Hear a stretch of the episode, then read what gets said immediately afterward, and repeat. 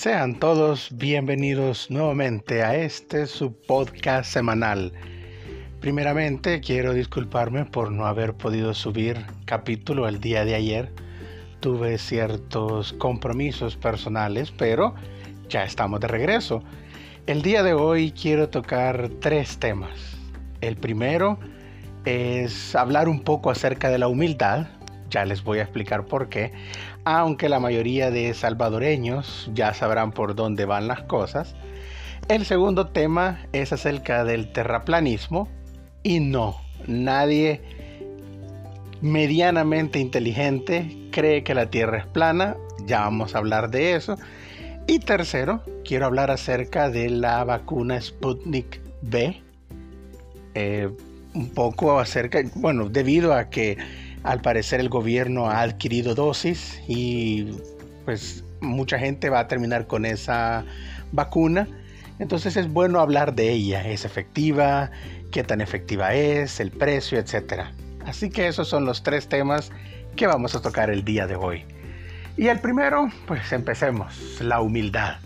Como ustedes saben, se ha hecho viral muchas fotos este pasado, hace un par de días. Esto, al momento de subir esto, hoy es 31 de mayo, quiere decir que esto sucedió más o menos en, creo que el 27, 28, 29 de mayo, por ahí así.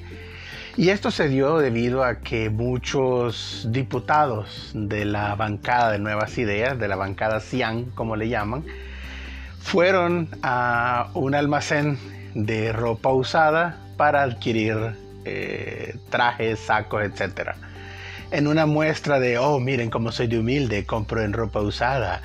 Entonces, ¿a qué se debe todo esto? Bueno, todo esto se originó porque una diputada, si no mal me equivoco, del FMLN, pero podría ser de Arena también, eh, al parecer en tono un poco burlón, le dijo a uno de los diputados, eh, creo que era diputado ya o fue para las elecciones, el punto es que le dijo de que, burlándose de que solamente, al parecer solamente un saco tenía. Entonces ellos como eh, llevándose la de humilde diciendo como, ah, sí, lo que pasa es de que eh, no tenemos mucho dinero, pues nosotros nos robamos, algo así. Entonces como para demostrar su humildad, entre comillas, fueron a este almacén de ropa usada a comprar ropa usada. Como una muestra de humildad, como una muestra de somos del pueblo, también compramos usados. Y obviamente es del circo más bajero, del populismo más barato que hay, que es este de pretender ser de una clase social este, inferior o baja a la cual uno realmente pertenece, porque tomemos en cuenta que esta gente que está de diputados, mínimo, mínimo, están ganando 2.300 dólares porque se supone que ya no se están agarrando los bonos y todas esas cosas, pero aún así el sueldo base, digamos, de un diputado de la Asamblea son 2.300 dólares. Es decir, comprar en, en, almacén de ropa usada no es que lo hagan por necesidad. Y es ahí donde tenemos que ir eh, viendo las cosas. Porque la humildad no tiene nada que ver con la pobreza la humildad no tiene nada que ver con, ay, miren qué pobre soy. Eso no es humildad. La humildad tiene que ver con saber el, el, puesto de uno, la posición de uno y no creerse más de lo que uno es. Eso es humildad. Ahora, pretender que, ay, sí, miren yo qué humilde soy porque uso cosas de pobres, eso es clasismo. Y clasismo del más bajero que hay. Pero tampoco creamos de que es algo que los políticos han inventado, porque no tampoco son los primeros políticos que se la llevan de humildes y no lo son. Es una gran mentira. Pues hemos visto memes de políticos de otros países, políticos atravesando charcos porque son muy humildes. Pero no, o sea, no solamente los políticos hacen eso, hay un montón de gente que hace eso en redes sociales. Por un lado tenemos la gente que vive de apariencias, que vive de que van a la playa, a hoteles de lujo, a restaurantes de lujo, cuando tienen topada la tarjeta. Pero también hay otra gente que dicen, mire qué humilde soy porque como pan mata niños. Miren qué humilde soy porque prefiero unas pupusas en la calle que un restaurante. Eso también es bajero. Porque no es que realmente lo prefieran, simplemente aparentan, quieren dar a entender que son humildes. Porque la gente que realmente come pan mata niños o, come pupusas en la calle porque no tiene de otra, no lo andan publicando porque es algo del día a día, pues, o sea, es algo como, no tiene sentido publicar algo que haces todos los días. Quienes publican eso, con esa clase de frases de miren qué humilde soy, son la gente que realmente no vive el día a día así, pues, son gente que primera vez tal vez o, o, pocas veces comen esa clase de alimentos, pues. Entonces por eso lo muestran, como una manera de que miren qué humilde soy. O estas frases de, a mí no me lleves a restaurantes caros, a mí llévame a comer eh, una coca con tacos. O sea, son bajeradas, pues.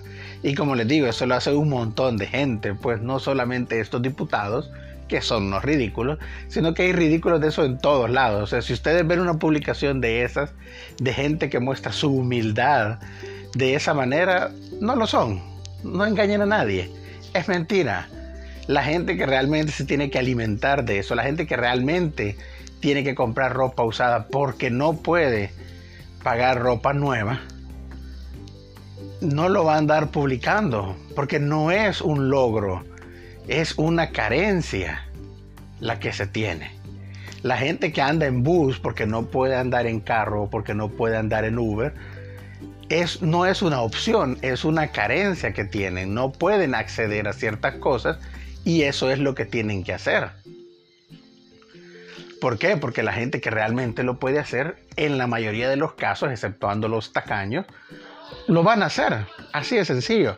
Si pueden, en vez de comer un pan mata niños, pueden ir a, un restaurante a comer, o pueden pedir comida, o pueden cocinar algo en casa, lo van a hacer yo no sé si ustedes saben, el pan mataños cuesta creo que como 40 centavos. Yo la última vez que comí uno todavía estaba en la universidad. Un pan mata niños cuesta 40 centavos. Entonces es un alimento muy barato, nadie lo niega. Pero la gente que realmente se tiene que alimentar de eso es porque no tiene otra opción, porque tal vez tienen dos horas para almorzar o para cenar y eso es lo que tienen que comer. Fin no es una cuestión de humildad, no es una cuestión de, opción, es lo que hay. Entonces, desde el momento que uno se muestra o, da a entender lo humilde que es de esa manera, es clasismo. Es clasismo y como les digo, del más bajero que hay. Entonces, estos diputados que fueron a hacer ese show, que compraban sacos usados, es, es clasismo y es ridículo y es populismo. ¿Por qué? Porque esa gente bien puede ir a comprarse un saco nuevo. No estamos hablando que se van a comprar un traje completo de, no sé, una marca cara como, no sé, no sé de marca de traje. Pero pongan un traje caro, un traje que tal vez pueda costar, no sé, 1500, 2000 dólares. Vaya, tal vez un traje de esos no porque pues no te vas a ir a gastar todo tu sueldo en un traje. Pero bien, pueden comprar trajes de 200, 300 dólares. Sí, claro, para ellos eso no representa un mayor eh, problema en su economía, como les digo, cuando muchos ganan mínimo 2.300 dólares, si no es que más. Ahora, claro, alguien que gane el mínimo o alguien que gane 500, 600 dólares, difícilmente se pudiera comprar un traje de, de 300, 500 dólares, porque eso representa todo tu sueldo de un mes. Entonces no se puede hacer. Esas personas sí, la única opción que les queda es ir a comprar la ropa usada. Exacto. Como les digo, los que realmente tienen dinero y no están con estas ridiculeces de, de ser humildes, pues van y se compran el traje que se pueden pagar. Entonces, desde el momento que lo quieren mostrar en las redes sociales, que lo quieren mostrar al pueblo, como dicen, pues nos damos cuenta que es populismo. Pero como les digo, no es este ridiculez clasista, no es algo exclusivo de las, em, de la política del país. También mucha gente lo hace y, creo que todos hemos visto esta clase de publicaciones de miren qué humilde soy porque como pupusas en la calle. O a mí, o como les digo, a mí no me invites a un restaurante caro, a mí invítame a unos churros con coca en el parque. O sea, no sean ridículos, pues. O sea, no sean ridículos, pues. No, no, porque dan pena, pues. Yo cuando veo esas publicaciones, a mí me da risa, pues. ¿Me entiendes? O sea, creo que ambos extremos son malos. O sea, tanto aquellos que presumen de ir a lugares finos todos los fines de semana cuando probablemente tienen topada la tarjeta o no pagan ellos. Y la gente que pues quiere mostrar esta humildad falsa. Pues creo que el problema es no vivir de acuerdo a tus posibilidades. Y, y es ridículo, pues. El problema es de que los políticos lo hacen público, pues y, tienen el ojo de toda la de toda la población sobre ellos. Pues entonces que hagan estas clases de cosas, pues se ve mal. O sea, realmente no es este no es algo que aporte a la, a la política y en vez de estarnos fijando en eso, porque ese es el otro problema, caemos en el juego de ellos, que nos fijemos en eso que quieren ellos que nos fijemos que es en dónde compran su ropa, dónde comen, qué comen, deberíamos estar mejor pendientes qué aprueban, qué no aprueban, por qué lo aprueban o por qué no. Y ahí es donde tenemos que ganarles en el juego. Y en vez de estarles diciendo que son unos ridículos por lo que hacen, por lo que compran, mejor preguntarles qué hacen en su tiempo como diputados. Eso, eso es lo que yo quería decir acerca del tema.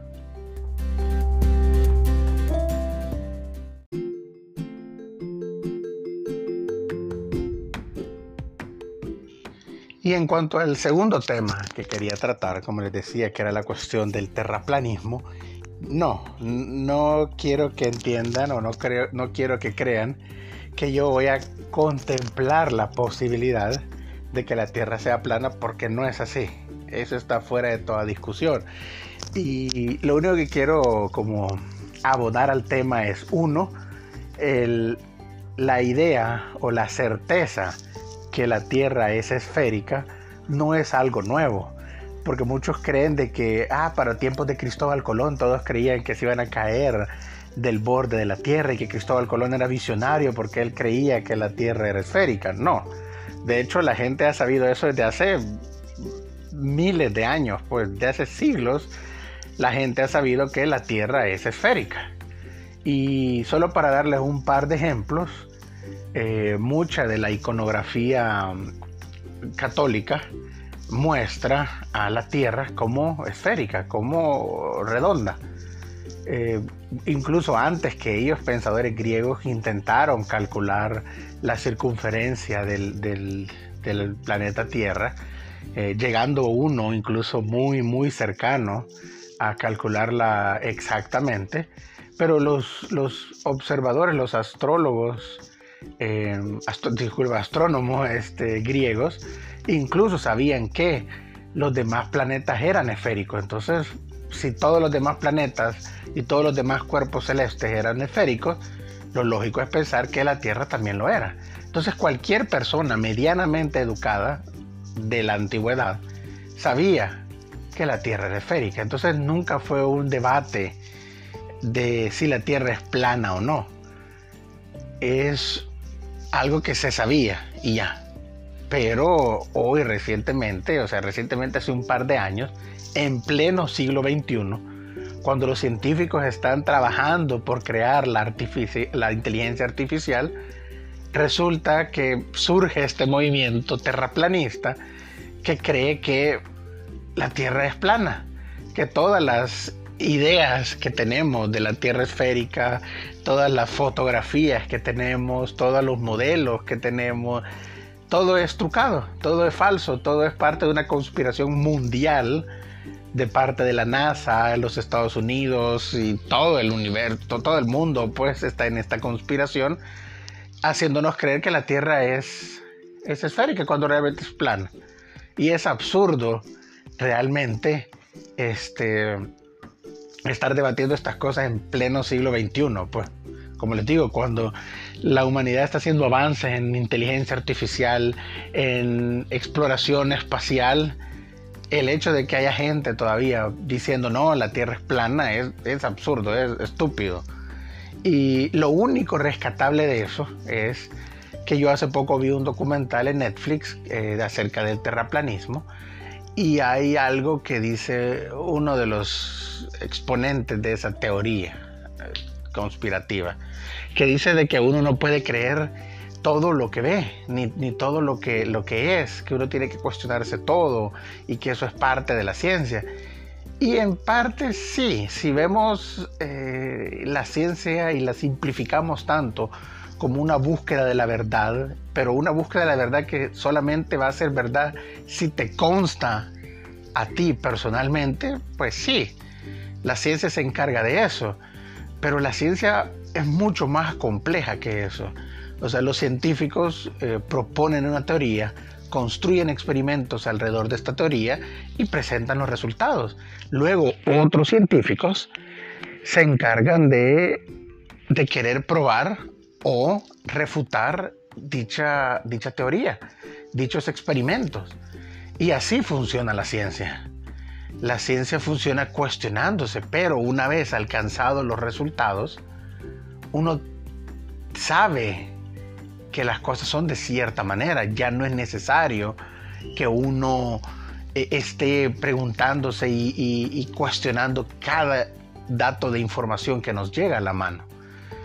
Hay un pensador, si no me equivoco, es alemán, que se, llama, se llamaba Emmanuel Kant, que él decía de que habían ciertos conocimientos que eran conocimientos a priori, es decir, antes de que nosotros tuviéramos experiencia de esos hechos, sabíamos eh, eh, información acerca sabíamos el resultado.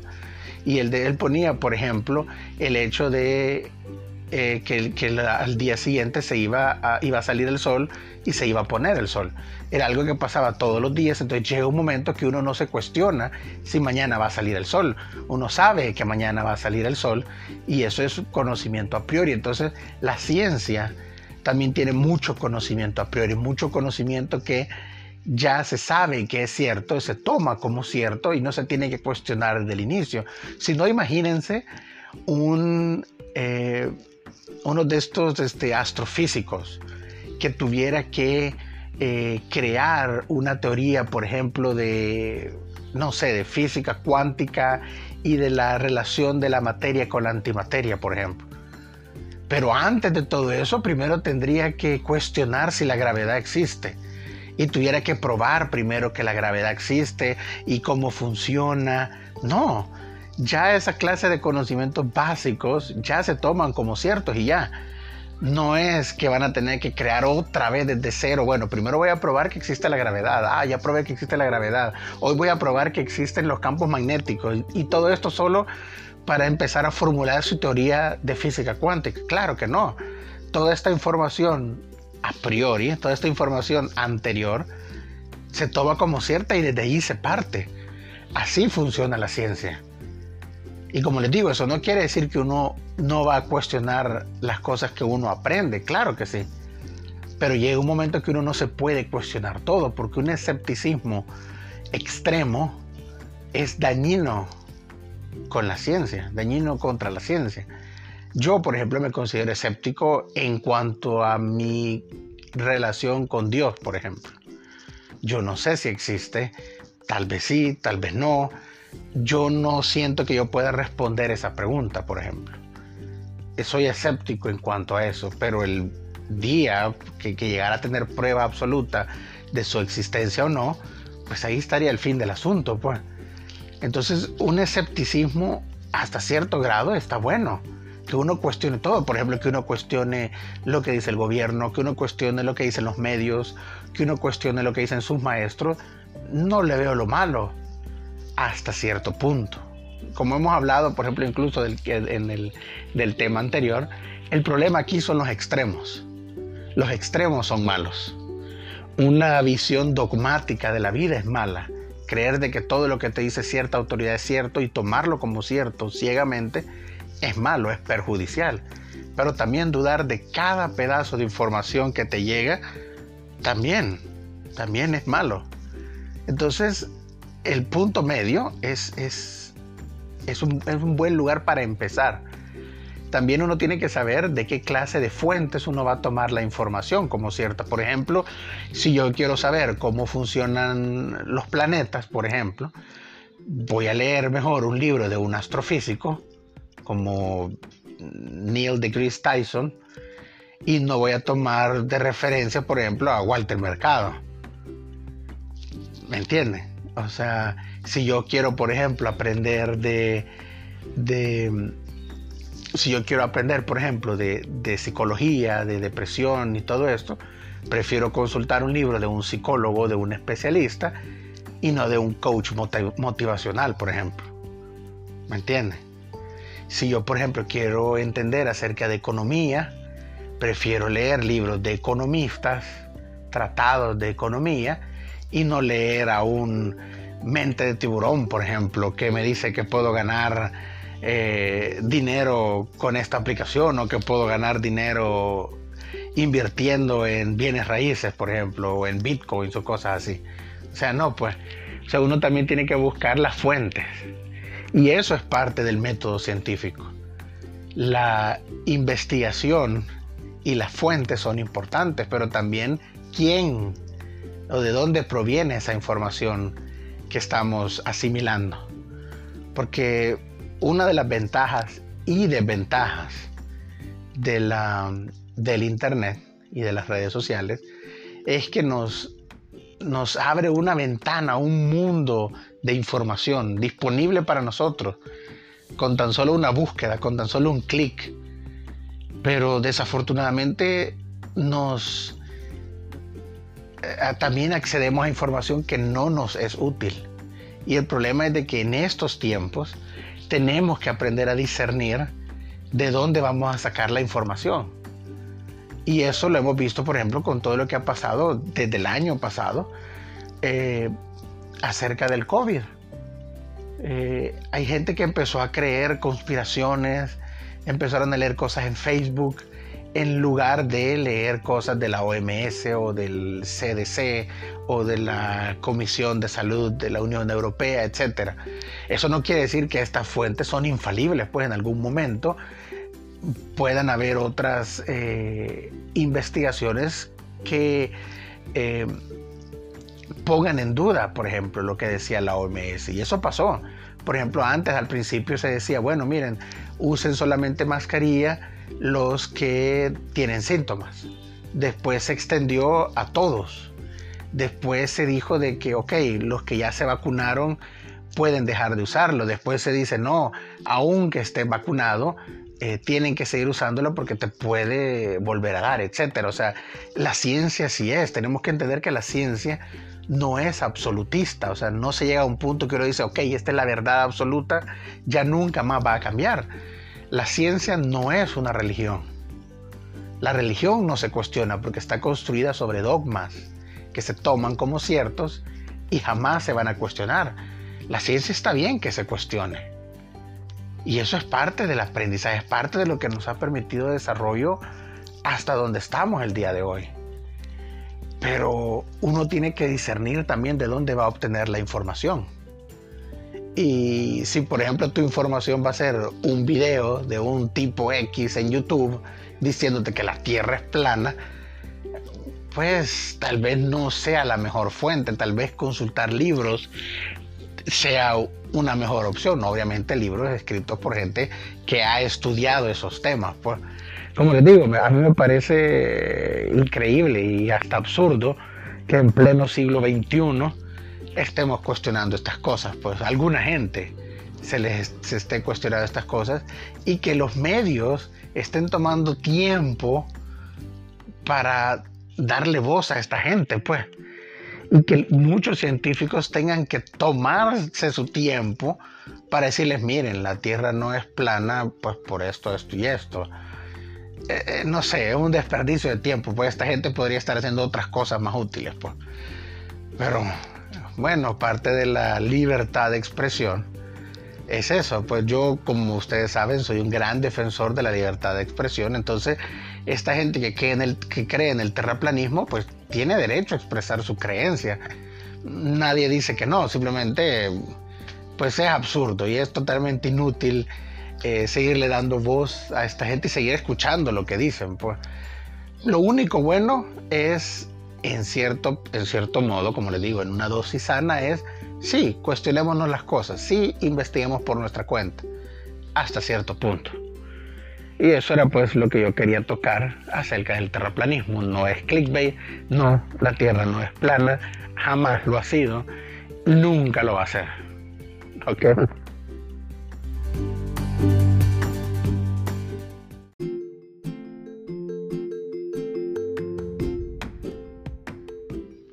Y pues el último tema que yo quería abordar en este podcast del día de hoy es acerca de la vacuna Sputnik V.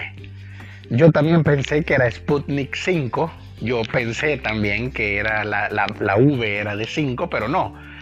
Investigando en el, en el website oficial de, de, Rusia, de la Sputnik, no, la Sputnik eh, V es por vacuna es Sputnik V de, vacuna. Eh, yo tampoco sabía, yo pensé que era 5, pero no, es Sputnik V. Entonces, bueno, con un poco de contexto histórico, como ustedes saben, desde hace más de un año, un año y medio, que empezó esta pandemia, ¿verdad? Con el COVID-19, que pues ha sido un año diferente eh, desde que empezó esta pandemia fue una carrera de, de todas las farmacéuticas, de la mayoría de ellas al menos, en salir con una vacuna. Que muchos han cuestionado de que cómo es posible que hayan salido con una vacuna en tan poco tiempo, en menos de un año ya había vacuna. Hay que aclarar que este virus, COVID, eh, COVID es como eh, muchos tipos de, de virus en, una sola categoría, digamos. Entonces, este tipo de virus, este, este tipo COVID, coronavirus, han sido estudiados desde hace años, pues. Entonces se han venido investigando desde hace años. Esta, digamos, es una nueva cepa que es más eh, contagiosa, que es un poco más mortal que las anteriores, pero ya tenían los científicos cierta experiencia con el coronavirus, con el COVID.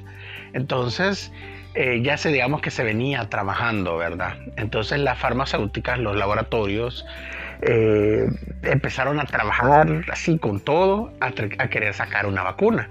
Entonces, de repente, ahí por, creo que fue por agosto, eh, viene Rusia y dice, ¡pum!, nosotros tenemos vacuna ya. Incluso ellos lo, lo, lo, parte de la publicidad, digamos, era, es la primera vacuna eh, en humanos aprobada para su uso para combatir el coronavirus.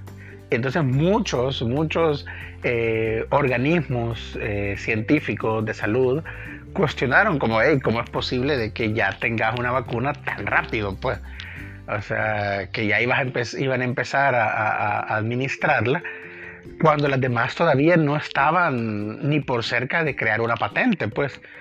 Entonces, pero no, no, nosotros ya la tenemos lista, ya va a ser aplicada en seres humanos, ya está.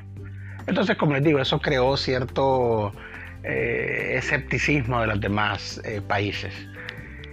Y ya ahora, por ejemplo, ya se han hecho estudios, bueno, antes de eso, ¿cómo es que Rusia pudo crear la vacuna tan rápido? ¿Podían realmente, tenían los medios eh, científicos para hacerlo. Yo creo que eso es bueno aclararla.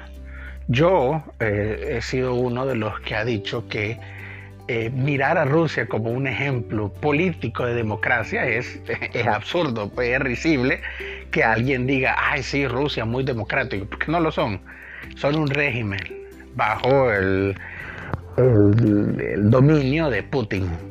Eso está claro, o sea, nadie va a poner a Rusia como un ejemplo de democracia. Pero también hay que entender que mucho de este escepticismo, de este rechazo hacia las cosas rusas no es tanto porque el país sea antidemocrático, que sí lo es, sino porque Rusia es una competencia para los países occidentales, Estados Unidos y Europa.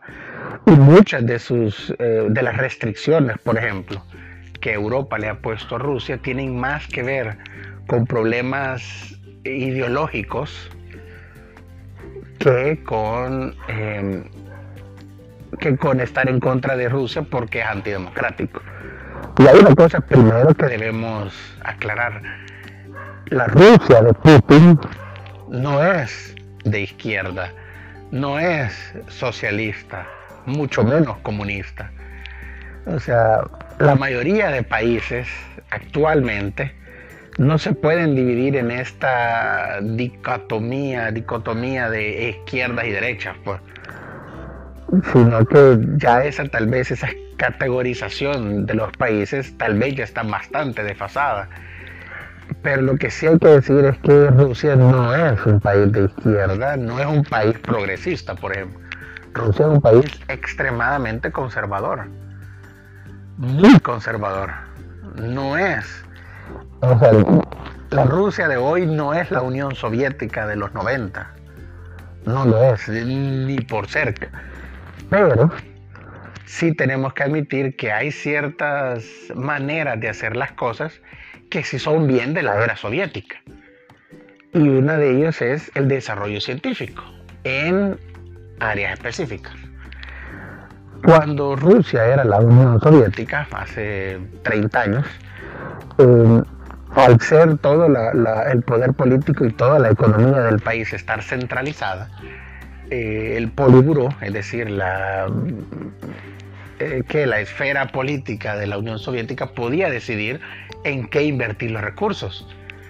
Entonces, uno de los de las de la parte de, en la Unión Soviética que más recibía fondos era la parte de investigación científica y la parte armamentista.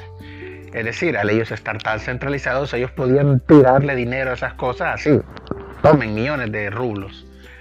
Y eso hizo de que eh, desarrollaran la, la ciencia soviética para muy avanzada en muchos campos. Pero, pero, hay que aclarar que hay una diferencia entre la investigación científica y la puesta en práctica de dicha ciencia. Es decir, un, país, por ejemplo Rusia, puede ser muy bueno investigando, eh, generando teorías, generando conocimiento científico, y otra cosa es ese conocimiento científico, cómo lo aplicas a la vida real. Y el ejemplo más eh, que, es más fácil de entender es, por ejemplo, la Unión Soviética y la energía atómica.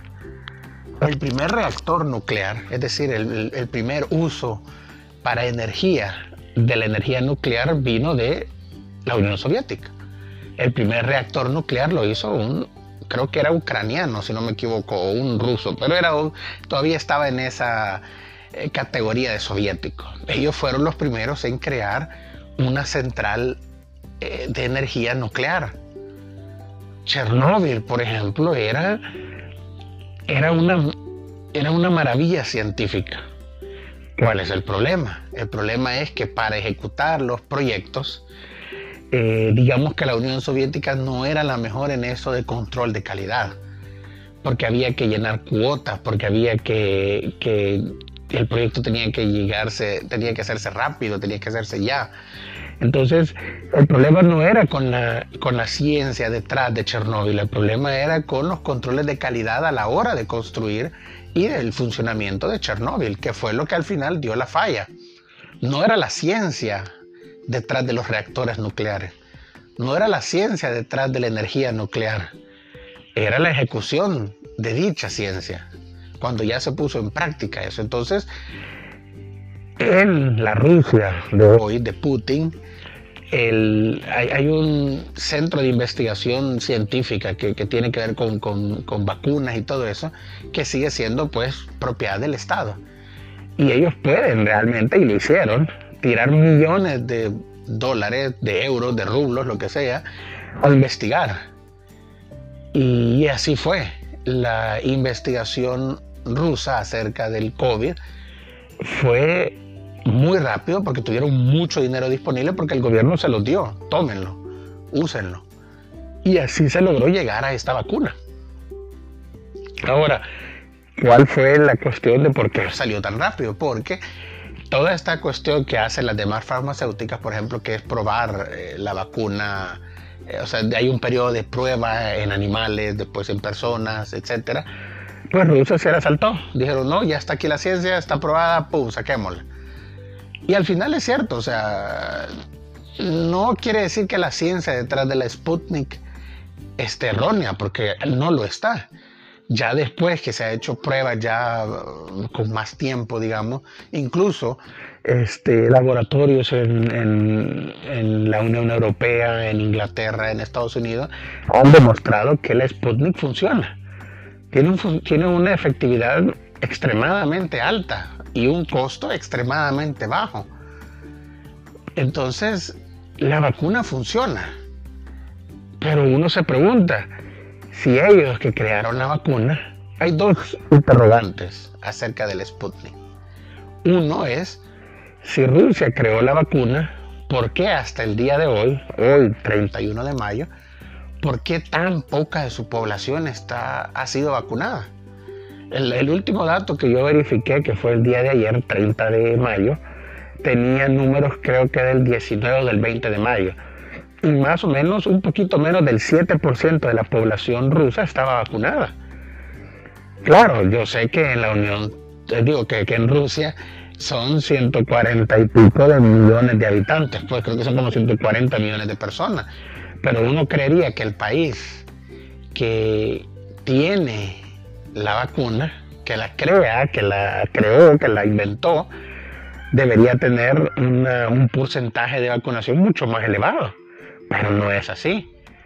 Y eso sí genera un poco de preguntas como de, ¿por qué no has vacunado a tu gente si ya tenés la vacuna? Es más, ¿por qué estás vendiendo, por qué estás dando vacunas a otros países cuando no has terminado ni siquiera de vacunar a tu gente? Pues yo creo que es una pregunta válida. Y la respuesta es esta. Una cosa es la ciencia para crear la vacuna y otra cosa es manufacturar la vacuna. Es decir, ya procesarla en dosis que se puedan ser aplicadas. Pues la ciencia ahí está. La patente, aunque la vacuna en sí del, del Sputnik no fue patentada, pero digamos que ahí está. Cualquiera puede crearla cualquiera puede procesarla y comercializarla. Entonces Rusia no lo ha hecho porque no tiene la, toda la industria farmacéutica para crear la vacuna, al menos no en, en masa, en masa de millones, como lo necesita para vacunar a su población. Claro, esto va a cambiar, porque la Sputnik, al ser tan barata, ha logrado pues de que ya países como Argentina, la India, nosotros que pronto recibiremos la, vacuna, ya por ejemplo hay laboratorios en la India que van a empezar a crear la vacuna, laboratorios que se especializan en medicamentos genéricos que van a empezar a crear esta vacuna, pues. Y esto va a lograr que este, se pueda avanzar en eso.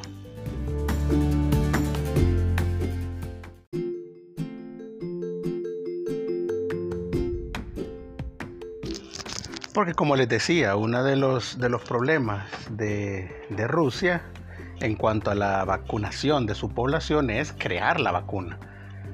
Porque no es lo mismo crear, este, por ejemplo, para un país relativamente pequeño como digamos nosotros, que somos más o menos unos 7, 7 y medio millones de habitantes, que eh, vacunar 140 millones. Pues entonces obviamente la creación de vacunas tiene que ser masiva. Pues.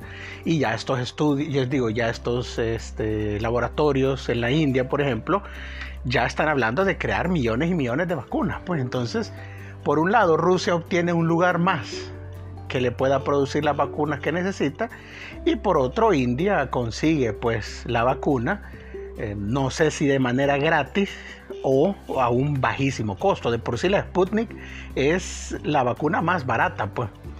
Entonces esto pues eh, a un país como, como la India, tan enorme y, y, digamos pobre, pues claro, le conviene. Pues entonces, por eso es que el Sputnik sí es una opción muy válida para países latinoamericanos, países africanos en especial, eh, porque abarata mucho los costos. Otra cuestión, la, la vacuna rusa no tiene patente, es decir, cualquiera la puede producir y eso también es algo que creó cierto escepticismo de por qué, eh, Rusia no patentaría su vacuna sabiendo que ganaría una fortuna, pues. Y no es por altruista, pues no es que Rusia no patente su vacuna por la misma razón que la hizo el que, el que inventó la vacuna contra la polio. O sea, no, lo hace porque al no tener patente, hace de que muchísimos más países puedan producir la vacuna y eso al final le va a beneficiar a eh, Rusia, pues. Porque Rusia puede dar la patente, digamos, o la fórmula, o no sé cómo se le llamará eso de la vacuna, a otros países con la promesa de que, ok, yo te doy para que crees la vacuna, para que vos la manufactures y me das unas cuantas dosis a mí. Porque Rusia necesita, pues, este, avanzar en la vacunación de su gente, pues. Entonces, el hecho de que la, vacuna, por ejemplo, Sputnik, vaya a venir aquí al país, el temor no es de que no sirva o, de que no sea efectiva, pues. O sea, también la gente a veces dice, ay, pero es que quisiéramos que viniera la de Pfizer o la de AstraZeneca, porque son caras, han de ser mejores, ¿sí? Porque tenemos siempre esta idea de que lo caro es lo mejor, o que lo más, entre más caro es de mejor calidad. Y no es así, pues. Eh, también tenemos que ser pragmáticos en esto de la salud, pues, en esto de la, de la vacuna. Tenemos que agarrar la que nos salga mejor, la que podamos costear como país, pues. Y estos países como China y Rusia que donan vacuna, lo hacen por otras razones, pues no por razones altruistas. Yo lo decía en uno de mis videos, en mi primer video, creo, de, de esta nueva temporada los países no son altruistas. Dejemos de pensar en el altruismo de los países como que van a dar algo o a donar algo de manera desinteresada, porque no lo van a hacer, no funcionan así los países. Lo están haciendo por un motivo, ya sea para tener más influencia en la región o, por razones meramente publicitarias. Pues al final tenemos que entender que, por ejemplo, China, Rusia, eh, ellos también tienen mentalidad de imperio y los imperios se tienen que expandir para seguir siendo imperios. Y Latinoamérica es una porción de la población mundial muy importante. Tener influencia en Latinoamérica es de suma importancia para estos países. En estos momentos, quien tiene realmente presencia, quien tiene realmente hegemonía en la región es Estados Unidos. Eso es indudable, eso es innegable pero Rusia y China están invirtiendo para tener influencia en la región. Y nosotros como países también tenemos que sacar lo bueno y lo malo, porque al final no somos aliados de Estados Unidos. No somos amigos de Estados Unidos. El día que Estados Unidos necesite fregarnos, por así decirlo, lo van a hacer. Y eso lo hemos visto, por ejemplo, para, para el conflicto armado. Ellos no tuvieron ningún reparo, por ejemplo, en financiar escuadrones de la muerte, en financiar a la Fuerza Armada, en enviar asesores, en capacitar a esta gente en técnicas de tortura. No tuvieron el menor reparo sobre la población salvadoreña a la hora de hacer estas cosas, porque su interés era evitar la expansión del comunismo en la región. Y ya, independientemente quién se cruzara. Y aunque Estados Unidos tal vez ya no utilice esos métodos, guiño, guiño, pero no somos amigos de Estados Unidos. Entonces, tampoco vamos a ser amigos de Rusia, hay que aclarar, ni vamos a ser amigos de China. Como les digo, los países no, no son personas, pues los gobiernos no son personas. Entonces son intereses, hay intereses, eso es lo que hay. Y nosotros tenemos que hacer lo que nos salga mejor a nuestro interés. Y sí, tener una relación diplomática, comercial con China o con Rusia nos va a beneficiar, deberíamos hacerlo, porque el día que Estados Unidos eh, no pueda o no quiera apoyarnos, no lo va a hacer y ya. No es que se van a sentir culpables, no, simplemente no lo van a hacer. Y, como les digo, ya dejemos de ver a los países de esa manera. Y peor aún, peor aún, dejemos de ver a Estados Unidos como un referente de la democracia, pues porque no lo son. Miremos el caso de Colombia. que han muerto, o sea, el gobierno ha puesto a su, a su Fuerza Armada, a sus policías a matar población y Estados Unidos no ha hecho ni pío, no ha hecho condena, no ha amenazado con, con restricciones. ¿O acaso han oído que algún congresista diga, ah, vamos a sancionar a Colombia por su actuar? No, ¿por qué? Porque ahí tienen bases. Así de sencillo, hay bases militares estadounidenses en suelo colombiano. Entonces, Estados Unidos no va a sancionar al gobierno de, Colombia por lo que está haciendo, porque no le conviene. Entonces, si usted sigue pensando que Estados Unidos actúa por la democracia y que nos va a venir a defender de dictadores, no, no lo va a hacer. Mientras no en sus intereses. Pero como les digo, eso era en cuanto a la Sputnik. Eh, habría que ver, ¿verdad? Este, cómo nos va con esa vacuna. Eh, los resultados con la vacuna china pues han sido bastante buenos. En términos de población vacunada hemos alcanzado buenos números, de los más altos de la región de Centroamérica.